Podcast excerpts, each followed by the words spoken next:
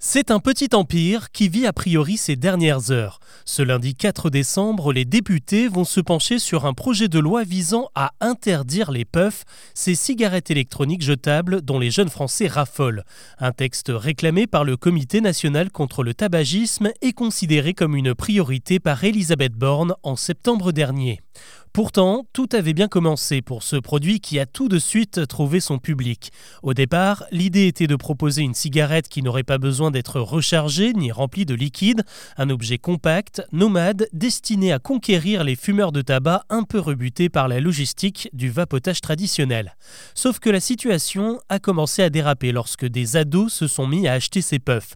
Et on peut les comprendre, 6,90€ pour des modèles qui offrent 700 bouffées, c'est nettement moins cher que le tabac et l'investissement est évidemment moins conséquent que pour une cigarette électronique haut de gamme.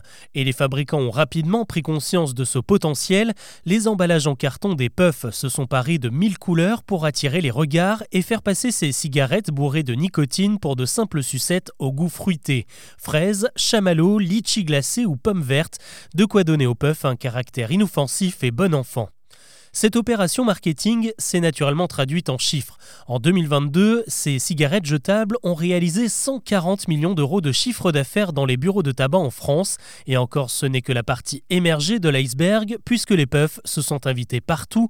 On en trouve dans les magasins Action, Jiffy, Centracor et en deux clics sur Amazon. Et des milliers de vidéos TikTok et des influenceurs en font la promotion. L'objet est tellement banalisé qu'un Français sur trois ignore qu'il est interdit aux mineurs, selon un un sondage Harris Interactive. Entre le double jeu des fabricants et des restrictions d'âge impossibles à faire respecter, le gouvernement a décidé de sévir et d'interdire purement et simplement la vente de puffs en France à partir de 2024. L'Allemagne, l'Irlande ou encore la Belgique ont déjà franchi le pas depuis plusieurs mois. Et le business n'est pas le seul à être dans le collimateur. Dans son plan anti-tabac dévoilé mardi dernier, Elisabeth Borne a également annoncé que le principe du paquet neutre allait bientôt s'appliquer à tous les produits de vapotage, car les saveurs fantaisistes et le packaging coloré des puffs est aussi la norme dans les magasins spécialisés de cigarettes électroniques.